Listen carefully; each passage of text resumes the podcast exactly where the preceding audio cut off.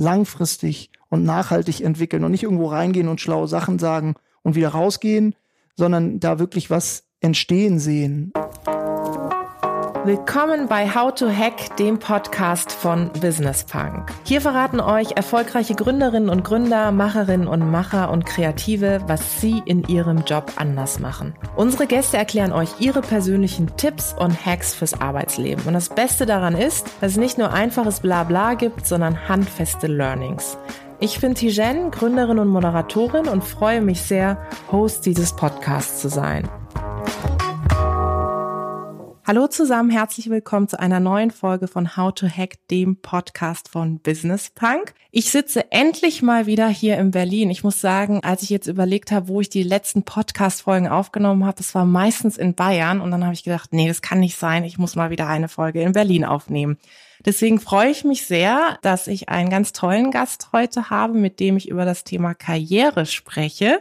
Es ist nämlich Jakob Berndt und äh, ich freue mich ganz doll, dass du heute da bist. Herzlich willkommen. Vielen Dank, ich freue mich auch hier zu sein. Ich habe schon gesagt im Vorfeld, manchmal ist es ja mit Gästen so, dass ich dich schon kenne, dass wir irgendwie schon eine Verbindung haben. Und mit dir ist es tatsächlich so. Ich habe zwar dich natürlich vorher ein bisschen gestalkt, auch auf LinkedIn, und habe gesehen, dass wir einige gemeinsame Kontakte haben aber ich kenne dich noch tatsächlich noch nicht. Also ich habe von dir gehört, aber ich kenne dich noch nicht. Und deswegen ist eigentlich ganz cool, oder? Finde ich auch. Ich gehe ähnlich unvorbereitet in dieses Gespräch. ich habe ein kurzes äh, Stalking-Manöver hingelegt, aber das liegt jetzt auch schon wieder einige Wochen zurück. Es kann Und nur gut werden jetzt. Ich glaube auch. Sehr cool. Jakob, toll, dass du da bist. Vielleicht noch mal ganz kurz für diejenigen, die sagen, okay, was hat der Jakob eigentlich bisher so alles gemacht? Und es ist tatsächlich ziemlich viel und sehr beeindruckend, wie ich finde. Du hast lange Zeit oder einige Zeit bei Jung von Matt gearbeitet und danach hast du Lemonade, das Getränke-Startup, gegründet mit anderen zusammen.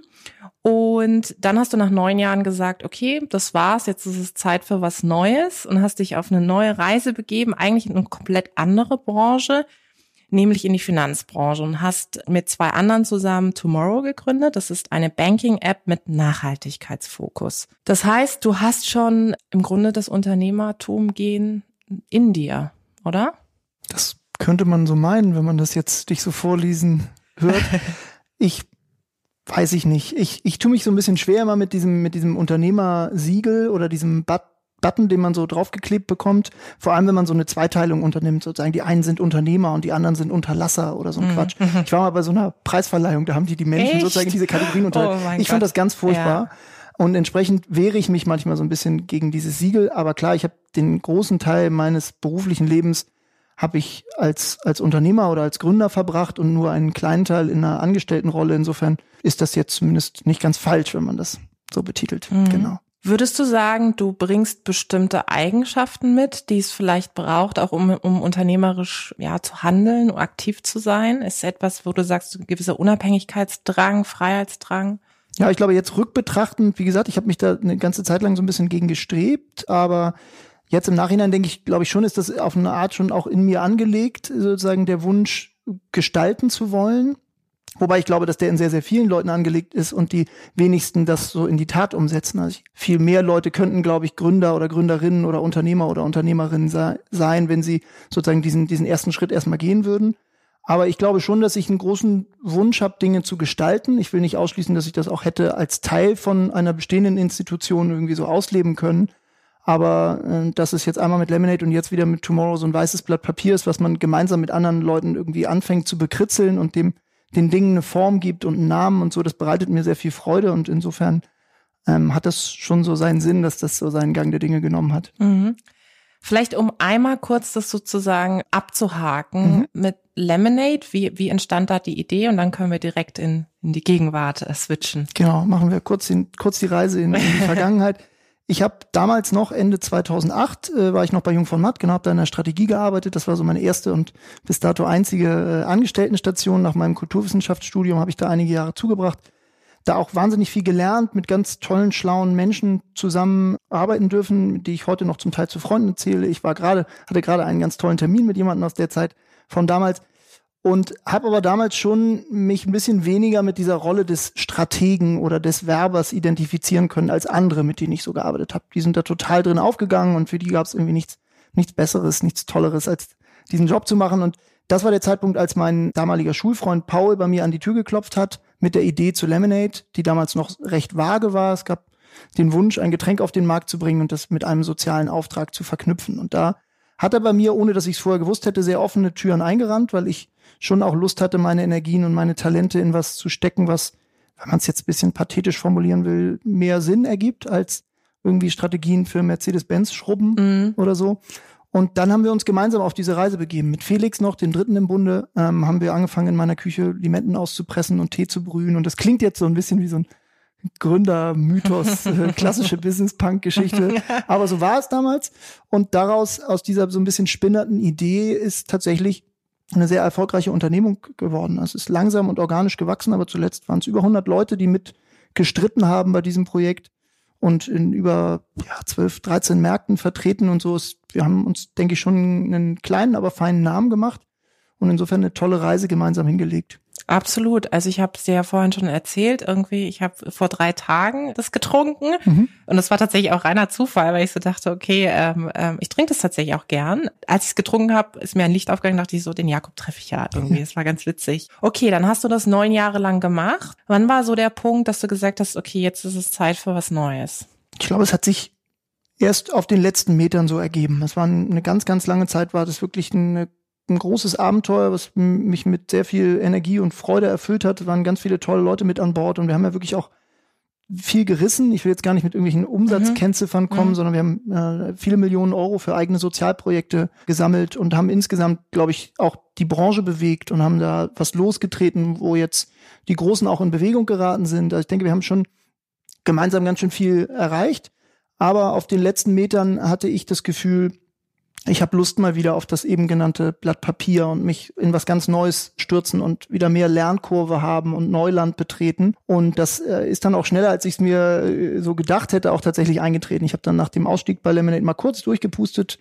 ähm, Im Nachhinein muss ich sagen, äh, kürzer jetzt als, als gedacht und habe dann tatsächlich ähm, mit Michael und Inas das neue Projekt Tomorrow losgetreten. Wann war das konkret? Bin bei Lemonade operativ raus im Sommer 2017, also jetzt mhm. vor gut anderthalb Jahren. Und dann, wie gesagt, kurz durchgeschnauft und ein bisschen weggefahren und mit den Kids mehr gemacht, mhm. als die Jahre davor möglich war. Und dann war es so im Herbst, Ende des Jahres 2017, dass ich in äh, Michael und Inas reingerannt bin über eine gemeinsame Freundin und die mir auch so von den ersten Gedankenspielen rund um nachhaltige Finanzen berichtet hatten. Und wir haben uns einfach wahnsinnig gut verstanden und haben gemerkt, wir können gut miteinander, wir können auch gut miteinander arbeiten. Wir haben ein paar gemeinsame Workshops dann gemacht und dann ging plötzlich alles ganz schnell und wir haben gesagt, wir heben das gemeinsam aus der Taufe, das Projekt. Hattest du denn vorher irgendwelche Berührungen mit der Branche oder war das für dich auch komplett neu? Also äh, anders erzählt, als ich den meisten Leuten dann erzählt habe, als es losging, was wir machen, nämlich ein nachhaltiges Girokonto anbieten, also sprich den Finanzsektor entern, haben mich die Leute schon relativ ungläubig angeguckt, weil das ein Thema ist, für das ich bis dato nicht berühmt war und das würde ich auch so unterschreiben. bin jetzt alles andere als ein, als ein Finanzexperte und ich bin auch kein Technologiefreak oder Kenner, so, sondern das, da betrete ich quasi, quasi doppelt Neuland. Und ich hätte dieses äh, Abenteuer jetzt auch nicht losgetreten oder wäre nicht Teil davon gewesen, wenn ich nicht diese großartigen Partner mit Inas und Michael an der Seite hätte, weil Inas einfach ein sehr erf erfolgreiches und großes Softwareunternehmen schon mal aufgebaut hat. Das heißt, der ist absolut der Geek in der Runde, der, der kann das, der mhm. weiß, wie mhm. das geht. Und Michael hat einen Corporate Finance Background, das heißt, er kann mit Zahlen jonglieren, wie wenige, die ich zuvor gesehen habe. Und insofern äh, bringen die einiges an den Tisch, was ich nicht mitgebracht hätte. Ich habe mich davor halt schon sehr intensiv mit der Frage auseinandergesetzt, wie kann man Geschäftsmodelle konstruieren, wie kann man Unternehmen als Medium für sozialen Wandel nutzen, wenn man so will. Vorher war es halt Limonade und Eistee, mhm. also erstmal eine ganz andere Produktkategorie, aber das Motiv oder das Ansinnen oder die Zielsetzung war ja eine sehr, sehr ähnliche. Und dann auch kombiniert mit der Frage, wie kriegt man das kommunikativ in den Markt gebracht, dass es eben nicht so angestaubt daherkommt, nicht so verkopft daherkommt, wie vielleicht andere nachhaltige Themen. Da gibt's dann schon wieder Parallelen zwischen dem ehemaligen Projekt Lemonade und dem, was wir jetzt mit Tomorrow vorhaben. Und insofern ganz viel Neuland, ganz viel kaltes Wasser, in das ich trotzdem reingesprungen habe, weil ich sozusagen mich links und rechts an der Hand jeweils einen guten Partner hatte, die mitgesprungen sind. So lässt sich das, glaube ich, ganz gut zusammenfassen. Und jetzt ist die App schon da sozusagen. Mhm. Ähm, vielleicht auch nochmal für diejenigen, die sagen, hey, worum geht's da eigentlich ganz konkret? Was, was habe ich davon, wenn ich die App nutze? Was wir machen mit Tomorrow ist, wir bieten ein äh, nachhaltiges Girokonto für Smartphone. Also es ist quasi digitales, mobiles Banking, optimiert für das Gerät, was viele von uns den ganzen Tag in der Hand haben. Das heißt, das gesamte Banking findet auf diesem, auf dem Telefon statt, aber eben konsequent mit dem äh, Versprechen gepaart, dass die Gelder bei uns nur für positiven Wandel genutzt werden. Was die wenigsten Leute wissen, ist, dass eine Bank mit dem Geld irgendwie arbeitet. Gut, das haben vielleicht die meisten noch so auf dem Kasten, aber was dann passiert, mhm wissen die wenigsten, was man den Menschen auch nicht zum Vorwurf machen kann, weil Banken sehr lange sich selber auch als Blackbox irgendwie selber inszeniert haben. Aber Fakt ist, dass Banken mit den Geldern wirtschaften. Sie verleihen diese Gelder, sie investieren diese Gelder und die meisten konventionellen Banken machen das mit einem aus unserer Warte eher furchtbaren Fußabdruck, sondern da landet dann einfach ganz viel Geld der Kunden in Bereichen, in Branchen, lass es Massentierhaltung sein oder Rüstung oder Genfood oder die Liste wäre jetzt lang. Und das ist den wenigsten Leuten bewusst, aber äh, nichtsdestotrotz passiert es. Und wir konterkarieren das halt. Wir geben das klare Versprechen ab, dass alle Gelder bei Tomorrow nur dort zum Einsatz kommen, wo sie positiven Wandel finanzieren. Das heißt, wir haben in der Vergangenheit zum Beispiel in Mikrokredite investiert. Wir investieren jetzt in einen sogenannten Green Bond, der erneuerbare Energien finanziert. Das heißt, wir geben den Menschen das Versprechen ab, dass ihr Geld eine positive Geschichte schreibt. Und gleichzeitig bieten wir ihnen halt ein cooles technologisch auch zeitgemäßes Produkt, was sich nach 2019 anfühlt. Also, mhm. und das habe ich eben so anklingen lassen. Das ist vielleicht schon eine Parallele zu Lemonade, dass es uns nicht um Verzicht geht. Es geht uns nicht darum zu sagen, wir sitzen auf einem sehr hohen moralischen Ross und kommt zu uns raufgeklettert, aber es ist irgendwie auch schwierig und man muss auf Dinge verzichten, sondern wir bieten den Leuten wirklich ein, ein cooles Produkt, was Spaß macht in der Nutzung, was auch vieles mehr kann und vieles besser kann als so konventionelle Konten und wir packen halt dieses Versprechen des, des positiven Impacts noch oben drauf. Du hast es gerade eben gesagt, dass es ja doch einige Parallelen zu deinem heutigen Startup gibt, zu dem von früher sozusagen, mhm. von damals. Das Thema Nachhaltigkeit nämlich. Mhm. Warum ist es dir so wichtig, das Thema? Das bin ich naturgemäß schon ein paar Mal gefragt worden. Ich kann das jetzt gar nicht an so einen entscheidenden Punkt knüpfen. Es gab jetzt nicht diesen Erweckungsmoment irgendwann mit 14 bei der ersten Auslandsreise und gesagt, jetzt, ab jetzt muss alles anders werden. Ich will das auch gar nicht so ironisieren. Ja. Also es gibt ja ganz viele Leute, mhm. bei denen geht das mit so einem Moment einher. Ich glaube, bei mir war es eher ein sukzessiver Prozess. Ich komme aus einem relativ, ja, politischen Haushalt, glaube ich. Also ich bin mit, mit Eltern oder in einer Familie großgewachsen, wo Politik und gesellschaftlicher Diskurs immer schon ein Thema war. Ich bin irgendwie auf den Schultern meines Vaters äh, auf viele Anti-AKW-Demos gelaufen und man ist dann, glaube ich, auf so eine Art dann schon irgendwie sozialisiert und kriegt so einen Einschlag schon, ob man es will oder nicht. Das hat sich, glaube ich, erst relativ spät dann Bahn gebrochen beruflich bei mir. Ich habe dann erstmal Kulturwissenschaften studiert und mit Kumpels eine Galerie aufgemacht und so ein bisschen mich links und rechts probiert. Und dann war ich einige Jahre bei Jung von Matt, habe mich also mit der Kommunikationsbranche auseinandergesetzt. Und das würde man jetzt noch nicht als wahnsinnig nachhaltig oder als Social Business bezeichnen. Aber ich bin wahrscheinlich schon vor dem Hintergrund dieser Sozialisation da auch nie so richtig warm geworden. Hatte immer das Gefühl, das, was ich hier tue, hat relativ wenig mit dem zu tun, was mich persönlich so umtreibt und die Werte, die mich irgendwie antreiben und äh, wie ich gerne die der Welt meinen Stempel aufdrücken möchte. Und als Paul dann mit der Idee um die Ecke kam, hat er, wie eingangs gesagt, sehr offene Türen eingerannt. Und ich habe gemerkt, das ist es im Grunde, was ich tun möchte. Ich möchte das, was ich gut kann oder glaube gut zu können, meine Energien, meine Zeit in was stecken, wo ich das Gefühl habe, das verändert die Welt zum Guten. Das klingt jetzt sehr ähm, pathetisch, können wir nachher mhm. auch noch mal ein bisschen drüber mhm. sprechen. Ich glaube, das muss gar nicht immer so eine riesen Flughöhe haben, das kann auch im Kleinen sich äußern. Aber insofern ist das was, wo ich mich persönlich einfach ganz doll wiedergefunden habe und wo ich ganz stark aus mir selber schöpfen konnte. So. Und das ist jetzt bei Tomorrow ähnlich. Ich hätte nie gedacht, dass ich mal in, in der Finanzbranche irgendwie heimisch werde. Ich habe nie davon geträumt, mal eine Bank aufzumachen. Das geht, glaube ich, anderen anders. Es gibt ja auch Leute, die sozusagen für die vielleicht nichts Größeres mhm. gibt. Das war bei mir nicht der Fall. Aber was mich gereizt hat, neben dem Setup mit zwei tollen Partnern und mittlerweile noch viel mehr tollen Partnern und Partnerinnen bei Tomorrow, war eben dieser wahnsinnige Hebel. Das ist eine Branche, die gigantisch groß ist, die Milliarden und Abermilliarden bewegt, die einen riesigen Fußabdruck hinterlässt und die dieser Verantwortung aber nicht im Mindesten gerecht wird, aus unserer Warte. Und gleichzeitig aber birgt das die Chance zu ganz, ganz viel Veränderung. Also der Hebel ist einfach sehr, sehr groß. Und zu sagen, wenn wir nur einen, einen Teil der Menschen da draußen dazu bewegen können, mit ihrem Geld ähnlich sensibel umzugehen, wie sie es in anderen Lebensbereichen mhm. tun. Ne? Essen, Strom, Mobilität. Also da erzähle ich dir, glaube ich, nichts Neues, wenn, wenn man sagt, dass in ganz vielen anderen gesellschaftlichen Bereichen ja ganz viel Bewusstseinswandel schon stattgefunden hat oder im Moment passiert. Und Finanzen ist da noch sehr, sehr ausgespart. Und da reinzugehen und den Leuten zu sagen, bewusst zu machen, dein Geld schreibt eine Geschichte und du kannst entscheiden, welche Geschichte es schreibt, das finde ich einfach extrem spannend. Und deswegen der Sprung in das dann doch ziemlich kalte Wasser. Du hast gerade eben erzählt, was dich auch persönlich antreibt. Würdest du sagen, du hast Karriere gemacht oder du machst Karriere? Gute Frage.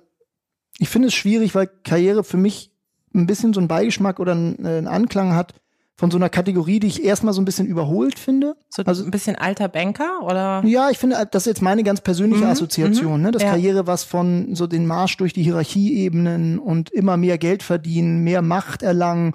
Das ist nichts, was mich persönlich sehr getrieben hat. Allerdings hatte ich, glaube ich, schon immer das Ansinnen, Dinge zu gestalten und auch Organisationen oder Teams zu entwickeln. Und insofern habe ich mir das schon verwirklicht in meiner beruflichen Situation jetzt. Und ich weiß auch, dass das eine sehr, sehr privilegierte ist. Ich stehe seit vielen Jahren morgens auf und gehe einer Aufgabe nach, die, die mich irgendwie erfüllt, wo ich was bewege, wo ich äh, am Ende jeden Tages gut in den Spiegel gucken kann, was nicht heißt, dass ich immer gute Arbeit mache. ähm, aber das ist ein totaler Luxus auch. Und an der Stelle kann ich schon sagen, habe ich mir so das schon das Reich oder das Terrain geschaffen, in dem ich arbeiten möchte. Ob ich das Karriere nennen würde, weiß ich nicht. Ich glaube, ich hätte einen anderen Begriff gewählt, aber meinetwegen auch, auch Karriere. In einer anderen Definition dann, als sie vielleicht im Buche steht. Könntest du dir vorstellen, wieder angestellt zu sein eines Tages? Da muss ich ein bisschen drüber nachdenken. Ich will das nicht per se ausschließen, weil nochmal, ich halte nichts von so einer Zweiteilung in äh, der Welt in Unternehmer und mhm. Unternehmerinnen-Typen und Nicht-Unternehmer und Unternehmerinnen-Typen. Also deswegen will ich das nicht ausschließen, wenn das eine Institution ist oder eine Organisation oder ein Team, wo ich nicht zwingend an der Spitze stehe oder wo ich nicht derjenige bin, der es mit kreiert oder erfunden hat, aber wo ich mich einglieder und ein, ein wichtiges Puzzlestück wäre, das will ich nicht ausschließen. Ich glaube, es wird wahrscheinlich zusehends schwerer und ich habe auch gemerkt, nach, nach dem Ausstieg bei Laminate habe ich auch kurz überlegt, ob ich jetzt erstmal so ein bisschen beratend tätig ja. bin. Mhm und habe das mal so hier und da ein bisschen gemacht und habe schon gemerkt, als dann sozusagen äh, die die Gelegenheit zu Tomorrow sich auftat und wir gemeinsam entschieden haben, dieses Projekt loszutreten, dass das schon mehr ich bin. Und dass man irgendwie dieses so wirklich from scratch die Sachen entwickeln und auch langfristig und nachhaltig entwickeln und nicht irgendwo reingehen und schlaue Sachen sagen und wieder rausgehen, sondern da wirklich was entstehen sehen, sowohl was eine Marke angeht und eine Organisation als auch natürlich Teams und irgendwie einfach so ein, so ein lebendiges Geschöpf schaffen. Und das finde ich auch neben der Frage des nachhaltigen Fußabdrucks auch einfach eine total spannende. Wir sind jetzt so 15, 16 Leute bei Tomorrow und das wächst rasant mhm. und das ähm, finde ich enorm spannend. Das gibt mir total viel zu gucken, was für, eine, was für eine Energie entsteht da und wie kann man die Leute auch befähigen, auch über sich hinauszuwachsen und noch dazu zu lernen und wie können wir gegenseitig voneinander lernen und so. Also ich glaube, ja, ich würde es immer wieder so machen wie jetzt, aber ich will auch nicht ausschließen, dass vielleicht irgendwie mal ein anderes Setup sich auftut. Ich finde, wenn man dir so zuhört, hat man schon den Eindruck, dass du schon eine genaue Vorstellung von dem hast, was deine Werte sind, was dich ausmacht, wofür du stehen willst und vor allem wofür nicht. Mhm. Hast du denn auch so einen genauen Plan ganz für dich persönlich? Also, dass du sagst, ich habe dich vorhin gefragt, wie alt du bist, so ein Klassiker, bis dann und dann will ich das erreicht haben. Oder dass du zum Beispiel sagst, ich hatte ein ganz tolles Gespräch jetzt zum Thema Produktivität mit ähm, mhm. Isa Sonnenfeld von Google. Mhm. Die hat gesagt, sie macht sich sonntags zum Beispiel immer so eine Liste fünf Dinge Dinge, die sie in der Woche erreicht haben will. Also hast du so Big Picture irgendwas? Jein. Also ich glaube, ich habe ein, ein, relativ klares Gefühl, wie ich leben möchte, äh, mit, mit welchen Menschen ich mich umgeben möchte, was für Dinge ich tun möchte. Allerdings folgt das jetzt nicht einem strikt formulierten oder irgendwann mal auf Papier gebrachten Masterplan. Also ich habe schon, ich habe drei kleine Kids schon zu Hause. Das heißt, ich, das ist aber nicht so, dass ich irgendwann mal mit Ende 20 entschieden habe zu sagen, so, dann jetzt noch das und dann Kind eins und dann da wohnen und dann dies. Das hat sich auf eine Art irgendwie ergeben, aber weil es sich richtig angefühlt hat in dem Moment. Und ich komme aus einer großen Familie und mir war immer klar, dass ich auch gerne irgendwie selber um mich herum wieder eine große Familie haben möchte. Insofern geht da was auf, was ich nie so benannt habe, aber wo ich immer das Gefühl habe, das war so ein bisschen so vorgezeichnet. Und so ist es bei, bei den Projekten, in denen ich jetzt arbeite, auch. Also ich folge da eher einem Impuls, der, glaube ich, aus, aus dem Inneren kommt. Ich bin ja neben meiner Rolle bei Tomorrow noch im Ehrenamt, aber Vorstand bei SOS Mediterranee, bei einer hm. sehr großen NGO im Bereich zivile Seenotrettung. Das war jetzt auch nicht so, dass ich irgendwann mal gesagt habe, okay, neben der Unternehmerkarriere möchte ich jetzt auch noch irgendwas Ehrenamtliches mhm. machen, sondern es ist ein Thema, was mich sehr, sehr bewegt hat. Generell Migration und Flucht und die Frage, wie wir in Europa damit umgehen dann habe ich irgendwann den Gründer kennengelernt von dieser Einrichtung und andere Leute, die da arbeiten. Ich habe das Gefühl, das kann nicht sein, dass vor den Toren Europas Menschen ertrinken und keiner tut was. Und habe dann versucht, mein kleines bisschen dazu zu addieren. Und dann bot es sich an, die haben einen neuen Vorstand gesucht und ähm, haben mich angesprochen, habe ich die Rolle jetzt angenommen. Aber auch das äh, ist sozusagen so ein bisschen passiert, möchte ich meinen. Was nicht heißt, dass die den, den kleinen schlauen Zettel für die Woche, das mache ich mir sonntags auch, wahrscheinlich nicht halb so diszipliniert und smart wie, wie die Isa, genannte Isa. Ja. Was das ganze Thema Selbstmanagement mhm. und Organisation angeht, habe ich verdammt viel Luft nach oben. Ich habe einmal so ein Seminar gemacht oh und bin da ja. rausgegangen und habe gedacht, okay, wow, wow was für eine so Welt. gut kann man ja. das machen. ähm, aber so richtig viele Taten habe ich dem dann auch nicht folgen lassen. Mhm. Ich weiß nicht, ob das die Frage jetzt beantwortet. Doch, es geht auf jeden Fall schon in die Richtung. Okay. Ähm, wenn jetzt Leute da draußen zuhören, die sagen, egal ob sie jetzt tatsächlich unternehmerisch tätig werden wollen oder vielleicht gerade in, in einer Organisation arbeiten, die sagen, naja, irgendwie, ich weiß nicht, ich schwimme gerade. Ich weiß gar nicht so mhm. richtig eigentlich, in welche Richtung ich will. Hast du einen Tipp für diese Menschen, dass du sagst, setz dich mal hin, tausch dich mit Mentoren aus oder wie mhm. auch immer? Was ist wichtig? Generell tue ich mich ein bisschen schwer mit so Lebensweisheiten, weil ich glaube, das, was sich für mich bewahrt hat, hat nichts mhm. irgendwie eine Bedeutung oder eine Daseinsberechtigung für andere hat. Aber gut, aus der Nummer komme ich jetzt nicht raus hier mit dir, glaube ich. Ähm, ich glaube, was ganz wichtig ist, den Blick nach innen zu richten. Und ich glaube, dass die Lösung für, ich weiß nicht, ob für alles, aber für vieles in einem selber liegt. Und zu schauen, welche Themen einen selber umtreiben, welche Themen einem auch leicht von der Hand gehen. Ich glaube, das übersehen oder unterschätzen die meisten Leute, dass jeder so Talente und Fähigkeiten hat, die ihm viel leichter fallen, die einem, die einem mehr Freude machen, die nicht mit so viel Aufwand einhergehen. Und ich glaube, dem nachzuspüren und zu gucken, was tue ich gerne und was kann ich gut und das versuchen weiterzuentwickeln und zu gucken, was, wie kann da irgendwie eine berufliche Konstellation draus werden. Das halte ich für ganz, ganz wichtig, weil ich glaube, dass die Lösung, womit man sich beschäftigen will, die findet man meines Erachtens nicht in irgendwelchen Ratgebern oder so, sondern die ist meistens schon in einem angelegt. Natürlich hilft das Gespräch und natürlich helfen Mentoren, die, die vielleicht in, vor ähnlichen Situationen schon mal standen und Themen durchgemacht haben. Aber am Ende des Tages, glaube ich, ist die Antwort eher in einem selber schon drin. Und man sollte, ich will jetzt gar nicht mit so Buzzwords wie mhm. Mindfulness und so um die Ecke kommen, weil das auch immer nur neue Etiketten sind auf alte Wahrheiten, habe ich das Gefühl. Aber ich glaube, man sollte sich Zeit nehmen, in sich selber reinzuspüren. Und dann liegt da schon, glaube ich, einiges an, an Ressource, was man bergen äh, kann und sollte. Hilft dir genau das? Also einmal sozusagen in Anführungszeichen in sich selbst äh, reinzuschauen, auch in so Krisenmomenten? die du mit Sicherheit, ich kenne das selber, ich bin ja auch Unternehmerin, mhm. die man mit Sicherheit auch manchmal sogar mehrfach am Tag hat. Hilft es dann? Ich glaube, es würde helfen. Ich bin nicht konsequent genug, glaube ich, so, diese Regel selber anzuwenden. Ich glaube, dann braucht es dann doch oft einen Spiegel von draußen, Freunde oder Partner oder in meinem Fall meine Frau oder so, die einem das nochmal vor Augen führt und sagt, sozusagen verrennst du dich da in eine Situation oder ist, das bist doch gar nicht du sozusagen, von was lässt du dich da gerade leiten? Und manchmal brauchst, glaube ich, diesen, diesen Spiegel vorgehalten zu bekommen und dann nochmal zu gucken, okay, man sich wieder in die Lage zu bringen, sich am eigenen Kompass irgendwie auszurichten. Und dann funktioniert das bei mir auch. Aber manch, was nicht heißt, dass ich nicht öfter dann doch auch mal in eine, in eine Sackgasse renne. So. Und ich glaube, ich habe halt auch gelernt in den letzten Jahren, dass die eigenen Defizite auch irgendwie anzuerkennen und zu sagen, es gibt auch ganz viele Themen, das kriege ich jetzt vielleicht alleine nicht gewuppt.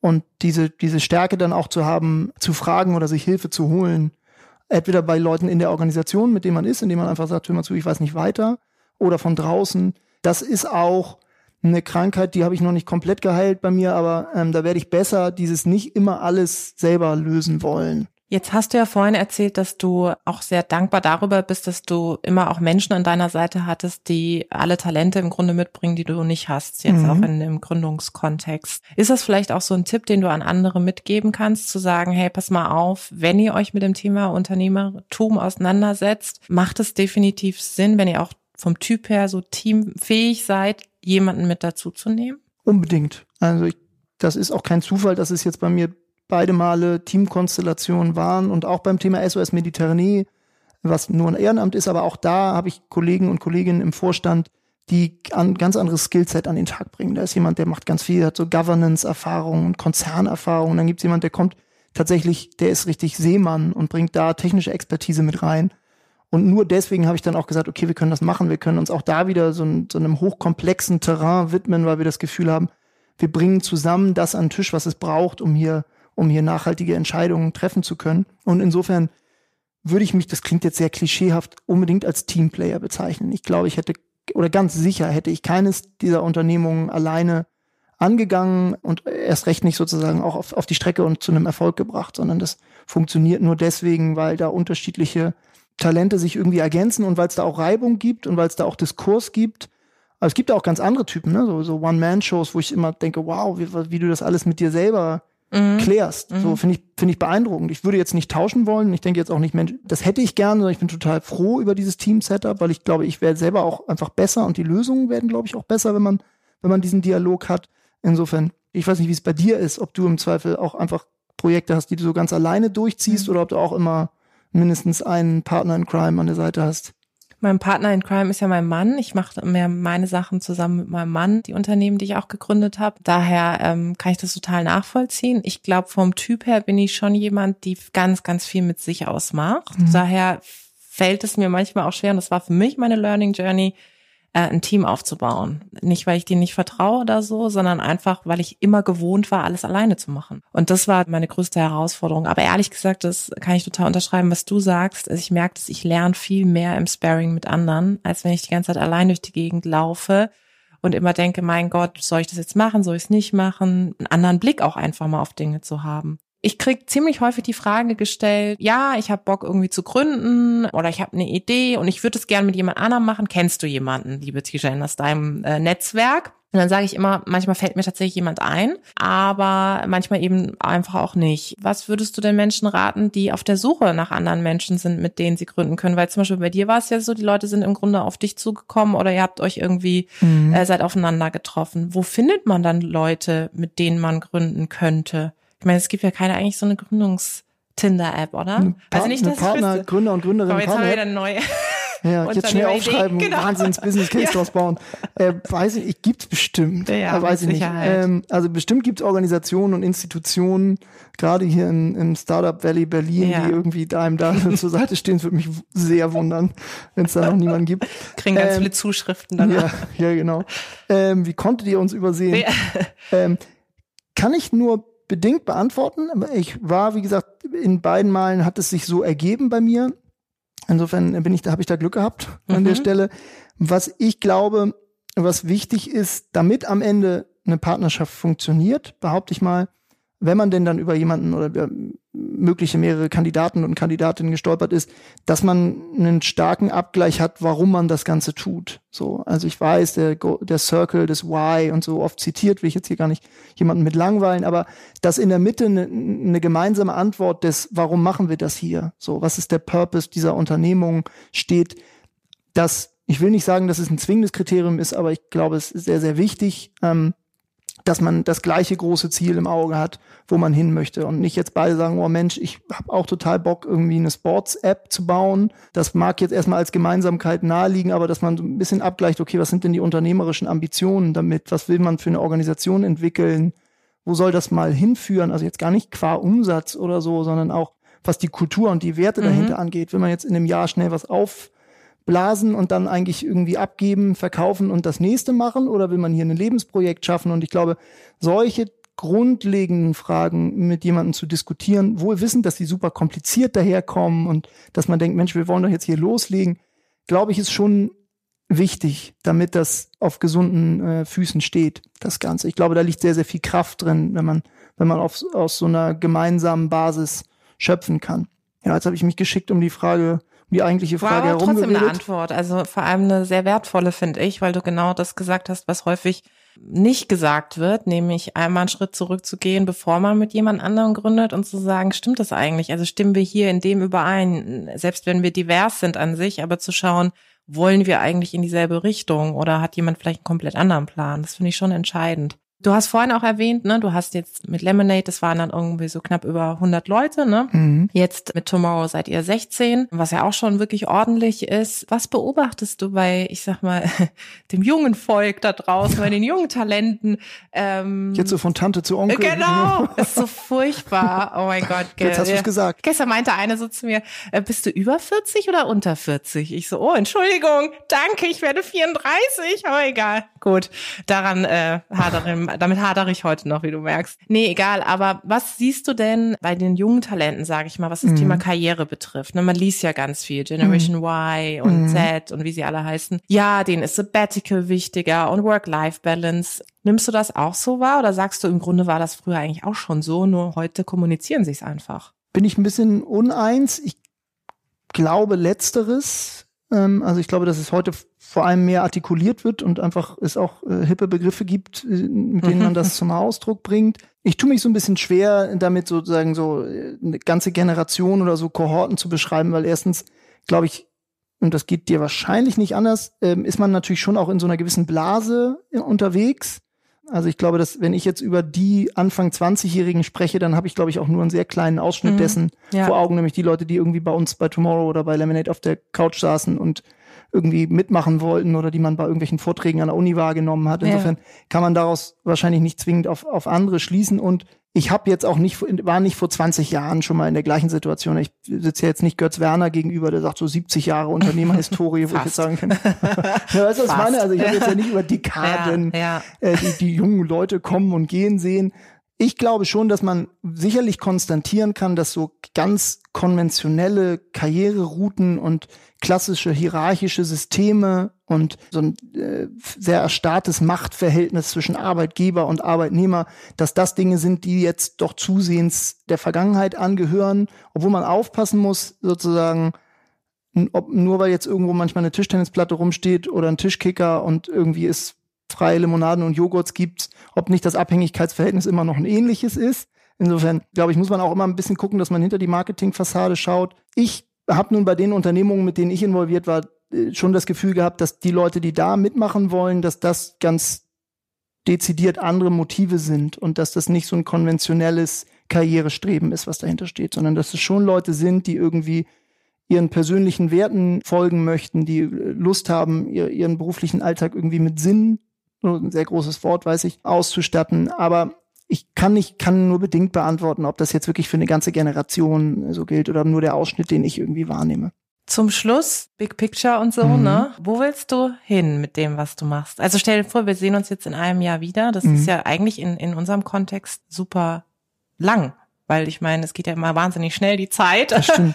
Daher kann wahrscheinlich extrem viel dazwischen wieder passieren. Aber wir sehen uns jetzt in einem Jahr wieder, was so das klassische äh, Frage, aber ich finde die immer ganz, ganz wichtig tatsächlich. Wo willst du dann stehen? Wo möchte ich in einem Jahr stehen? Also ich glaube, bei dem Projekt Tomorrow, wir sind jetzt seit einem Jahr dabei, wir stehen noch ganz, ganz am Anfang. Insofern kann in diesem Jahr und wird wahrscheinlich wahnsinnig viel passieren, was ich noch überhaupt nicht absehen kann. Das ist ein sehr langfristiges, großes Projekt. Wir gehen das sehr ambitioniert an. Insofern wird da einiges tun. Wir sind noch lange nicht fertig, sondern wir, wir legen gerade los. Das Team wird gewachsen sein. Wir werden dieses Thema, denke ich, schon aus der Nische geholt haben und nicht mehr in so viel erstaunte Augen blicken. Hoffentlich, wenn man von nachhaltigen Banking oder nachhaltigen Finanzen sprechen, sondern werden das Thema irgendwie so ein bisschen auf die Agenda gehoben haben. Das Team wird gewachsen sein. Man wird hoffentlich in der Lage sein, jetzt wir als Gründer ein bisschen mehr am und ein bisschen weniger im Unternehmen zu arbeiten, weil man irgendwie einfach gute, schlaue Leute an Bord geholt hat, die die Aufgaben übernehmen. Viel genauer kann ich es eigentlich nicht beschreiben. Ich freue mich total auf das, was kommt. Wir haben große Demut einerseits vor der riesigen Aufgabe und gleichzeitig eine große Ambition, weil wir glauben, dass, dass wir da einen Nerv treffen und dass es ähm, wichtig ist, dass da Veränderung kommt und wir werden sie bringen. Das ist das eine. Und bei SOS Mediterranee, bei dem anderen Thema, sorry, wenn ich das jetzt hier immer so reinbringe, aber es ist einfach was, was mich sehr, sehr umtreibt. Mhm. Da arbeiten wir im Grunde genommen als Organisation daran, uns abzuschaffen. Wir würden gerne, dass staatliche Institutionen die Rolle übernehmen, mhm. die wir im Moment innehaben. Noch müssen wir rausfahren, wie andere wie Sea-Watch und so auch, und die Aufgabe übernehmen, die die Europas Staatengemeinschaft im Moment nicht innehat. Aber je früher es da eine Lösung gibt, eine politische Lösung äh, der, der Migration zu begegnen, umso früher äh, stellen wir gerne das, das Geschäft ein, was das angeht. Und ich für mich persönlich, ich freue mich drauf, meine kleinen Zwergelein zu Hause aufwachsen zu sehen und irgendwie eine gute Balance in das reinzubringen, was äh, einerseits an dem Berg unternehmerische Arbeit auf der einen und gleichzeitig auch an den, an den tollen Sachen, die es neben all dem gibt, da eine gute Balance reinzukriegen. Dann würde ich sagen, haben wir eine Verabredung für nächstes Jahr. Wir treffen uns einfach hier wieder und machen dann nochmal so einen Strich und sagen, okay, wo, ste wo stehen wir eigentlich? Was ja. machen wir und wo wollen wir hin? Ich finde, das war ein ganz tolles Gespräch. Vielen Dank für deine Zeit. Danke, dass ich hier sein durfte. Vielen Dank da draußen fürs Zuhören. Ich hoffe, es hat euch gefallen. Lasst uns gerne Feedback da, Verbesserungsvorschläge, was wir besser machen können sollen, was wir vielleicht genauso behalten sollen. Abonniert uns fleißig auf iTunes oder Spotify. Ich freue mich aufs nächste Mal.